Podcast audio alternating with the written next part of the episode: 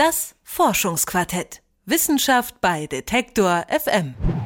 Vielleicht haben Sie es schon mitbekommen, 2015 ist das internationale Jahr des Lichts. Über das ganze Jahr verteilt gibt es darum diverse Veranstaltungen, in denen die verschiedenen Aspekte des Themas Licht im Mittelpunkt stehen. In dieser Woche haben sich in Hamburg beim sogenannten Lichtcampus internationale Experten getroffen, um sich über ihre Experimente mit Licht auszutauschen. Juliane Neubauer war für uns dabei und hat einiges über Lichtforschung gelernt, zum Beispiel über den Einfluss von Licht auf unser Gemüt. Wo wir sind, ist Licht. Wir nehmen es über unsere Augen wahr. Doch wir sehen Licht nicht nur, wir fühlen es auch. Das haben Wissenschaftler 2002 herausgefunden. Sogenannte Ganglienzellen in unserem Auge leiten Informationen an unsere innere Uhr weiter.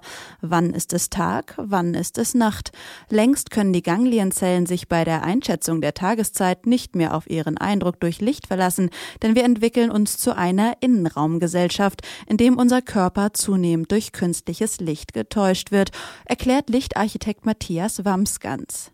Es sei längst an der Zeit, den natürlichen Bedürfnissen des Körpers durch künstliches Licht gerecht zu werden, sagt er. Ja, ich glaube, die Frage der Zukunft ist das richtige Licht zur richtigen Zeit. Also die leichte Sorge, die man haben kann, ist, ob es für uns Menschen gesund ist, Licht einer bestimmten Intensität, aber eben auch mit einer entsprechenden spektralen Zusammensetzung, wo große Blauanteile dabei äh, sind, ob das eigentlich auf Dauer für uns gesund ist. Also es trifft denke ich, auch Menschen, die Schicht arbeiten oder die entsprechend zur falschen Zeit solchen Dosen ausgesetzt sind. Eine Lösung könnte sein, Beleuchtung am Arbeitsplatz flexibel zu gestalten.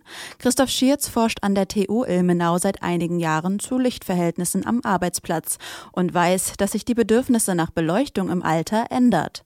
Er glaubt, dass Berufstätige durchaus gut beurteilen können, wie viel Licht und welches Licht für sie gesund ist. Also sie können sicher einschätzen, ob sie mehr Licht brauchen und sie können einschätzen, ob sie geblendet werden. Und das ist beides bei älteren Personen viel äh, häufiger der Fall. Muss dann mehr hell und aber auch äh, so, dass er nicht so direkt in die Lichtquelle reinschaut, das für sich am Arbeitsplatz einstellen können. Es sei für Arbeitgeber durchaus attraktiv, auf die Lichtbedürfnisse ihrer Angestellten einzugehen. Schließlich könne man damit ihre Gesundheit, Zufriedenheit und Produktivität fördern.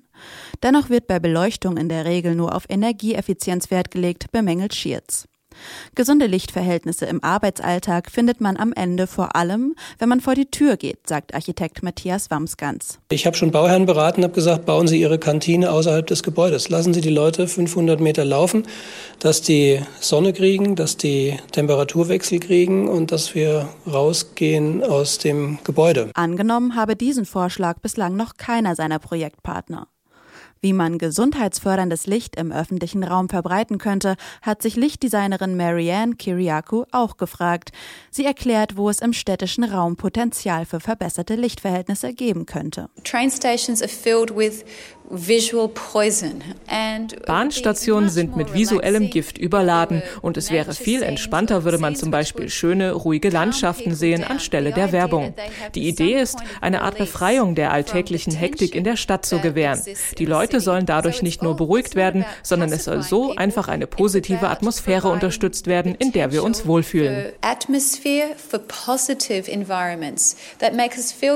Gemeinsam mit einer Farblichttherapeutin überlegte Monaco, wo man diese Idee versuchsweise umsetzen könnte und entwarf eine speziell leuchtende Bushaltestelle für einen Test. Die Idee ist, dass man seine Kopfhörer mitbringt und sich Musik anhört. Man sitzt im Licht, egal ob tagsüber oder am Abend. Alle Bushaltestellen sind mit Werbung plakatiert, aber hier hat man anstelle der Werbung eine ganz bestimmte Lichtfarbe gewählt, die das Immunsystem stärken soll.